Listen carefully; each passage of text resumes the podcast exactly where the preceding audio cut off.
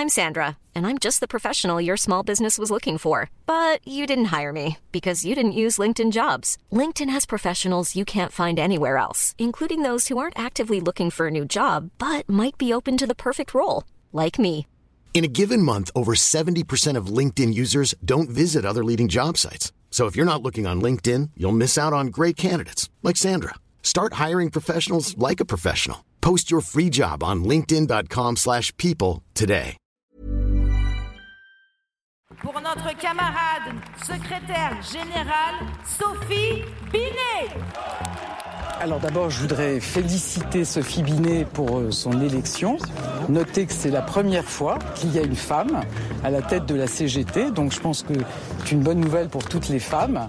Le fait d'être la première femme, je pense qu'il y a une chose qui est très claire, c'est euh, de se dire qu'il ne faut pas que ce soit l'arbre qui cache la forêt, euh, et que c'est pas parce qu'il y a une femme qui arrive à la tête de la CGT que le problème est réglé. C'était une élection historique. Vendredi 31 mars, Sophie Binet est devenue la première femme à diriger la Confédération générale du travail, la CGT, depuis la création du syndicat. C'était il y a 128 ans. Et en autant d'années, le syndicat en a vu des femmes défiler dans ses rangs. Pourtant, aujourd'hui, à la tête des principales organisations syndicales en France, on ne voit pratiquement que des visages masculins. Muriel Guibert, co-déléguée générale de Solidaire, fait figure d'exception et désormais Sophie Binet la rejoint. Et alors pourquoi a-t-il fallu attendre autant de temps avant d'élire une femme à la tête de la CGT Et plus largement, pourquoi y a-t-il encore si peu de femmes à la tête des syndicats? Ces structures héritent-elles d'une histoire machiste difficile à renverser? Eh bien c'est ce qu'on va essayer de comprendre avec notre invitée du jour, Marise Dumas. Marise Dumas est une figure du syndicalisme français. Elle a été secrétaire confédérale de la CGT et en 2019, elle a coécrit le livre Féministe, la CGT, les femmes, leur travail et l'action syndicale avec l'économiste Rachel Silvera et Sophie Binet, justement. Alors j'ai d'abord voulu demander à Marise Dumas comment elle avait reçu cette élection. Ah, déjà, je, n'aurais manqué cette séance pour rien au monde, puisqu'il était à l'ordre du jour qu'une femme devienne secrétaire générale, et je pense que c'est un événement euh, très important. Il s'agit de Sophie euh, Binet. Sophie, euh, je la connais depuis euh, le mouvement sur le contrat première embauche, et je trouve très important qu'une femme devienne secrétaire générale de la CGT, enfin, qu'elle soit féministe. La CGT s'est attribué l'adjectif de féministe seulement au 52e congrès, c'est-à-dire au congrès précédent. Et de ce congrès à l'élection d'une féministe à la tête de la CGT, on voit que le, chemin parcouru a été long, 128 ans pour qu'une femme devienne sec- secrétaire générale de la CGT, mais assez bref dans le fait de se reconnaître féministe et de le démontrer par l'élection d'une féministe à la tête de la CGT. Revenons en arrière au 19e siècle, au moment où les femmes arrivent sur le marché du travail. Comment est-ce que cette nouvelle arrivée de main-d'œuvre a été perçue par les syndicats? Est-ce qu'ils se sont dit que c'était une opportunité pour gonfler leur rang?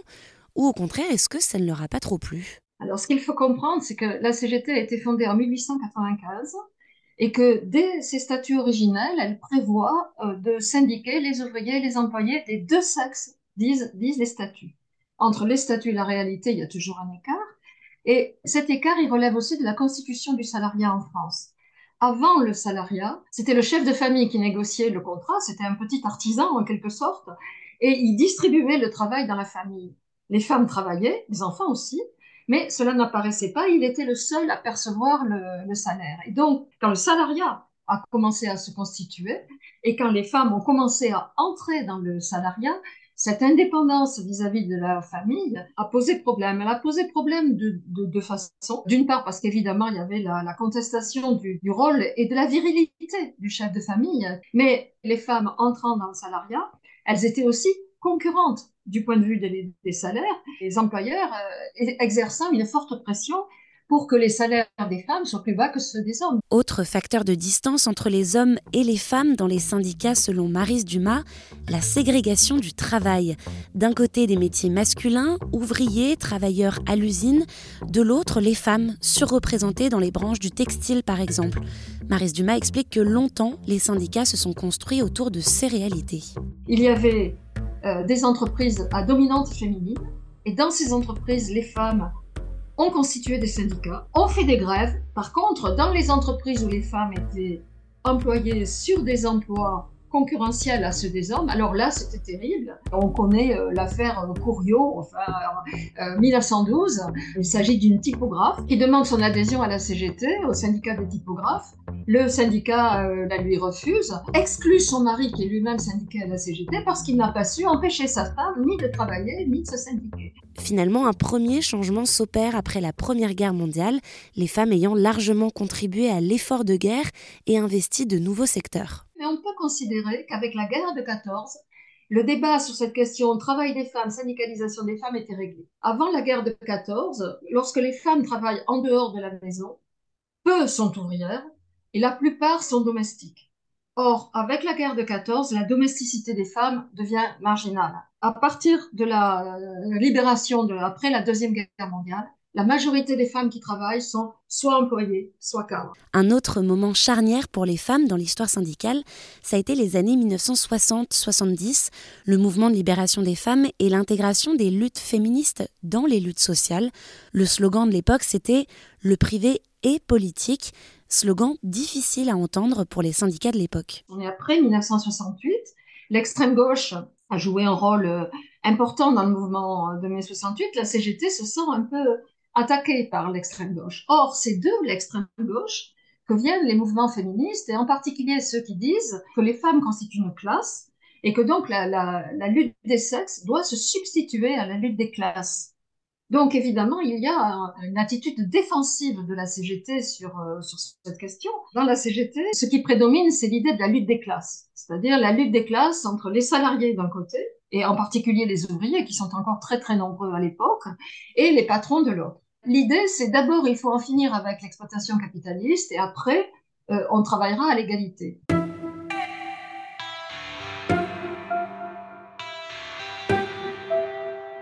Marise Dumas, elle est entrée à la CGT en 1974. Alors évidemment, on a envie de lui demander si elle-même a été confrontée à du sexisme et puis comment elle a vu le syndicat évoluer sur ces questions. Je suis arrivée dans les, métiers du courrier de la Poste qui venait juste de s'ouvrir aux femmes. Donc je suis arrivée dans, un milieu machiste, mais avant plutôt que la CGT, c'était le, milieu professionnel qui était machiste. Hein. Ils considéraient que c'était un travail d'homme et, que donc il n'y avait pas la place pour, les femmes. Et contrairement à ce qu'on pourrait imaginer, j'ai trouvé au contraire une CGT qui se battait sur la place des femmes. Il faut comprendre dans, le mécanisme syndical, c'est que les femmes étaient vues comme des travailleuses. Et donc, il y avait l'idée de faire respecter leur dignité et leurs conditions de travailleuses. Mais par contre, à l'intérieur de la CGT, le sexisme, il se manifestait par la volonté d'écarter les femmes des responsabilités. On avait en fait deux réalités. Dans les, dans les services qui étaient à dominante féminine, les femmes exerçaient pleinement leurs responsabilités. Il y avait des dirigeantes. Et par contre, dans les milieux mixtes ou à dominante masculine, euh, c'était beaucoup plus, beaucoup plus difficile pour euh, les femmes d'accéder à des responsabilités. Alors moi personnellement, je dois vous dire qu'à de rares exceptions près, euh, du sexisme, oui sans doute, mais j'en étais pas vraiment consciente. Par contre, je l'ai constaté pour d'autres euh, militantes autour de moi. Assez rapidement, je me suis j'ai constaté la, somme d'exigences qu'il y a à l'égard des femmes. Il faut toujours qu'elles soient compétentes, il faut qu'elles soient travailleuses. On ne leur pardonne rien, hein, en quelque sorte. Et puis, de notre côté, il y a des formes de critiques particulières à l'égard des femmes. Par exemple, les femmes sont toujours soupçonnées de ne pas être politiques même quand elles accèdent à des responsabilités syndicales, jusqu'à une période récente, c'était des responsabilités qui prolongeaient dans le syndicalisme ce qu'elles font à la maison, c'est-à-dire la responsabilité de la sécurité sociale, des allocations familiales, les responsabilités de la politique familiale ou bien la trésorerie. Fin des années 1990, la politique se met à la page de la parité. La loi du 6 juin 2000 contraint les partis à présenter hommes et femmes aux élections de manière égale et les mouvements syndicaux prennent aussi le pli. On a eu pendant de longues années à la CGT un secteur féminin, un secteur dédié aux femmes salariées dans lesquelles elles se retrouvaient euh, entre femmes de tout secteur qui a joué un rôle considérable pour les luttes des femmes sur la durée du travail, sur la dignité, sur l'IVG, etc. Mais d'une certaine façon, d'avoir ce secteur avec des conférences féminines qui préparaient chaque congrès confédéral, ça justifiait un peu que les femmes soient pas très nombreuses dans les instances de direction. Et avec d'autres, nous avons fait bouger cette réalité pour arriver à la mixité. Les générations avaient changé aussi. Mais en même temps, on s'est heurté à des résistances fortes. Et donc, nous nous sommes battus pour arriver à cette parité. Et je peux vous dire, moi j'étais membre de la direction confédérale avant la parité et après. Je peux vous dire que ça change tout. Parce que les femmes, comme elles sont à, moitié, elles se sentent autorisées à intervenir, à parler. Euh, et les hommes, comme ils ne sont plus que la moitié, ils jouent moins les, gros bras, les beaux discours, les discours à rallonge, etc. Et j'ai trouvé qu'il y avait tout de suite, entre avant et après, une autre façon d'être ensemble, une autre façon de se parler, euh, plus simple, plus naturelle. Il y a la parité au niveau national. Ça ne veut pas dire qu'il y a la parité dans toutes les instances de toute la CGT. La bataille, il faut la continuer. Il y a encore des unions départementales ou des fédérations qui sont majoritairement dirigées euh, par les hommes, alors que les salariés ou les syndiqués euh, sont beaucoup plus équilibrés. Aujourd'hui, le nombre de femmes syndiquées reste inférieur à celui des hommes. Plus encore, les femmes sont très peu nombreuses à la tête de fédérations. Alors on a eu envie de demander à Marise Dumas sa méthode, comment les syndicats pourraient faire pour attirer plus de femmes dans leur rang? Bah, déjà, en abordant les problèmes qui les concernent. La deuxième chose, c'est d'avoir des politiques de syndicalisation à l'égard de secteurs professionnels où les femmes sont particulièrement nombreuses et qui ne sont pas les sites historiques euh, du syndicalisme qui s'est construit à partir des ouvriers de l'industrie. Aujourd'hui, il faut être dans les services, c'est plus la même, la même chose. Et puis enfin, il faut qu'on voit des femmes dans les responsabilités, qu'on les voit dans les médias, qu'on les voit dans les prises de parole, qu'on les voit organiser des réunions. Et, cela permettra à d'autres femmes de se dire, ah bah oui, euh, c'est possible, on peut y arriver, donc c'est possible pour moi aussi. C'est dans l'exercice des responsabilités en interne qu'il y a plus de difficultés pour les femmes que pour les hommes. Le pourquoi, eh ben, c'est parce que la façon dont le, syndicalisme s'est construit, ses modes de fonctionnement, ont été construits autour d'hommes relativement disponibles, c'est-à-dire qu'ils n'avaient pas les, les, charges de famille, euh, à aller chercher des enfants à l'école le soir, euh, à penser à tout, enfin, pas la charge mentale de la famille. Et donc, il faut aussi changer le mode de fonctionnement du syndicalisme, ces modes internes de fonctionnement, pour que les, femmes puissent y exercer des responsabilités sans, sans rien sacrifier de leur vie personnelle. Merci d'avoir écouté cet épisode de Minute Papillon. S'il vous a plu, n'hésitez pas à le partager sur les réseaux sociaux, à en parler autour de vous, à vous abonner sur votre plateforme ou appli d'écoute préférée. À très vite et d'ici là, bonne écoute des podcasts de 20 minutes.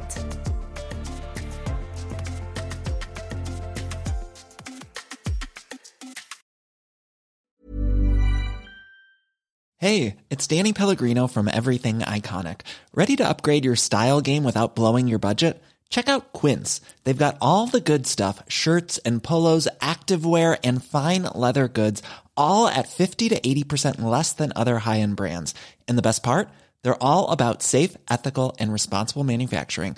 Get that luxury vibe without the luxury price tag. Hit up quince.com slash upgrade for free shipping and 365 day returns on your next order. That's quince.com slash upgrade. On ne va pas se quitter comme ça. Vous avez aimé cet épisode? Sportif, généraliste, sexo ou scientifique, varié mais toujours bien informé. Découvrez les autres podcasts de la rédaction 20 minutes sur votre application d'écoute préférée ou directement sur podcast au pluriel.20minutes.fr. Et merci de nous avoir écoutés.